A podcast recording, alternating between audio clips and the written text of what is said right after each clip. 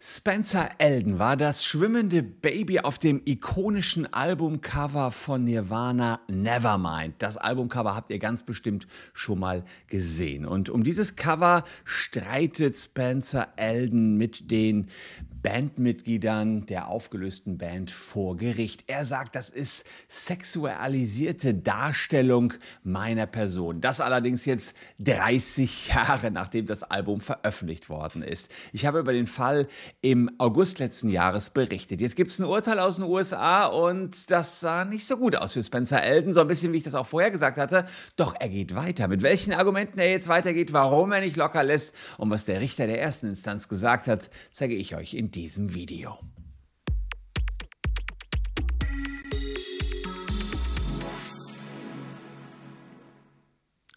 Hallo, ich bin Christian Solmecke, Rechtsanwalt und Partner der Kölner Medienrechtskanzlei Wildeborger und Solmecke. Und wenn ihr Bock habt, lasst ein Abo für diesen Kanal da, würde mich sehr freuen.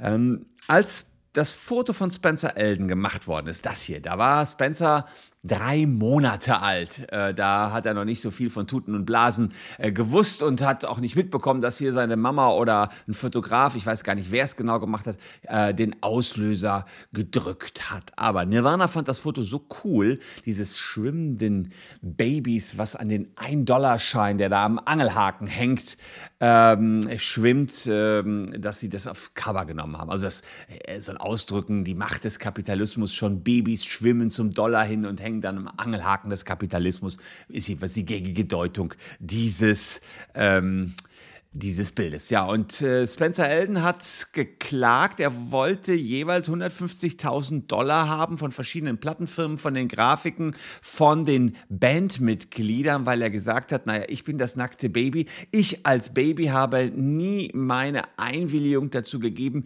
Das ist Kinderpornografie. Und ich habe im August euch schon gesagt, na, die Erfolgsaussichten, die sind eher gering.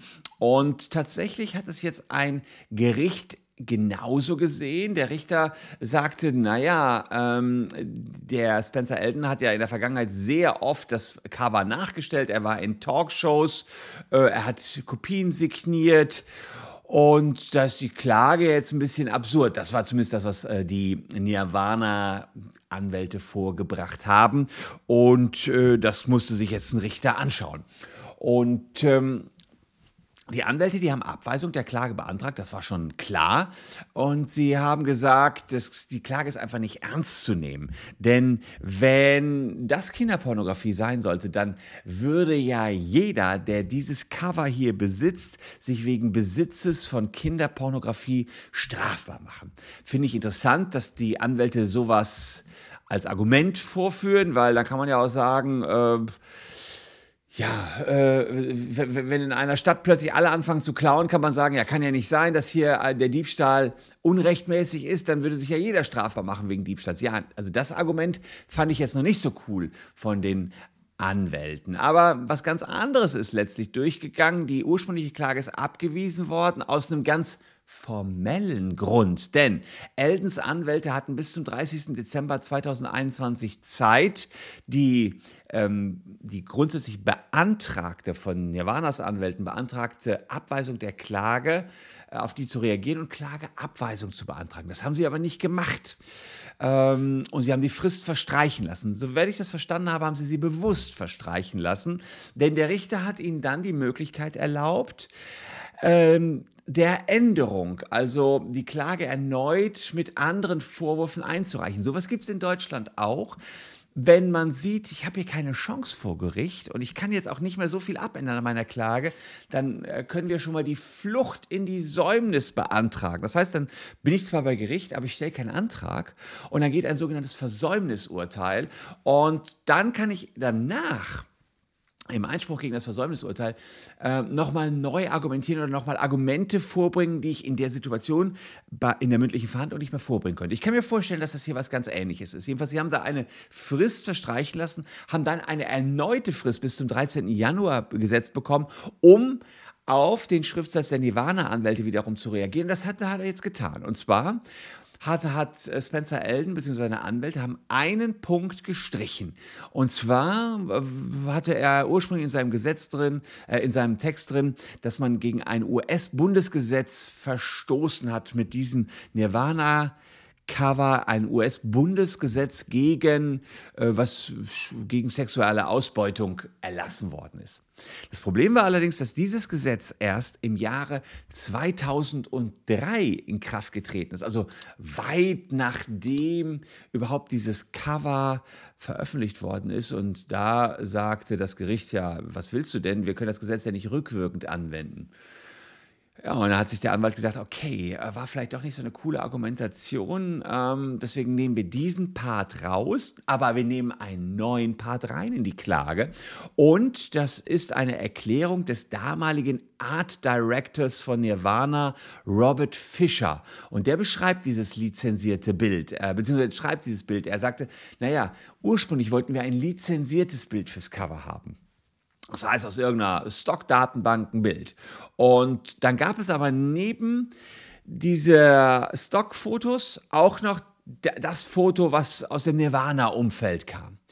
Und weil ich weiß gar nicht mehr ganz genau, wie das war, ob jemand von Nirvana Spencer Eldens Mutter kannte. Ich meine, ich habe das im letzten Video mal gesagt, aber das war jedenfalls näher dran an Nirvana. Und die Band sagte, äh, ja, nee, wir wollen nicht dieses gekaufte, lizenzierte Stockfoto, wir wollen genau das Bild für unser Albumcover haben. Und dann ähm, hat der äh, Robert Fischer, der Art Director, gesagt, okay, klar, ihr wisst aber schon, dass da ein Schniedel drauf zu sehen ist. Ja, Wir können den Schniedel per Photoshop äh, äh wegmachen. Ich weiß nicht, ob es damals schon Photoshop gab, ich denke mal schon.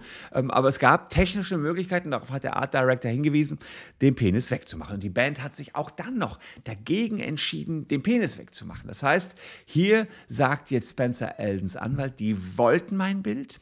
Und sie wollten meinen Penis haben. Und deswegen sind sie voll haftbar für das, was hier geschehen ist. Und ähm, das ist jetzt die neue Argumentation. Die Frage ist, was sage ich dazu? Nun ja, ganz ehrlich, die Erfolgsaussichten werden dadurch nicht besser werden. Ein bisschen gilt noch das, was ich zuletzt auch gesagt habe. Klar hat die Band diese Genitalien drin gelassen, aber ein, äh, zumindest nach deutscher Rechtslage wäre es so, äh, man müsste das Kind in sexualisierender Weise darstellen. Sexualisierende Weise ist das aber hier nicht. Man sieht hier ein schwimmendes, lachendes Baby, eher äh, ein sommerliches Freizeitmotiv, auf keinen Fall in meiner Wahrnehmung sexuell aufgeladen. Und dass Nirvana natürlich durch das absichtliche Zeigen der Genitalien provozieren wollte, das ist klar. Aber das heißt noch nicht direkt, dass es Kinderpornografie wäre. Und äh, insofern bin ich gespannt, wie die Sache hier ausgeht. Die gängige Interpretation des Covers hat ja nichts mit Kinderpornografie zu tun, sondern wie ich vorhin erläutert habe, da schwimmt ein Kind schon auf den Kapitalismus, nämlich die 1-Dollar-Note zu und hängt dann am Angelhaken des Kapitalismus. Genau dieses Kind macht sich jetzt die Regeln des Kapitalismus äh, zunutze und verklagt jeden, den sie den er noch kriegen kann. Mal schauen, wie das Ganze ausgeht. Wie ihr wisst, ich bleibe an solchen Sachen immer dran und update euch auch, wenn es da noch weitergeht, ob der seine Knete bekommt. Ich wage es eher zu bezweifeln. Hier noch zwei Videos, die euch ebenfalls interessieren könnten. Würde mich freuen, wenn ihr noch ein bisschen dran bleibt. Wir sehen uns auf jeden Fall morgen an gleicher Stelle schon wieder. Tschüss und bis dahin, bleibt gesund.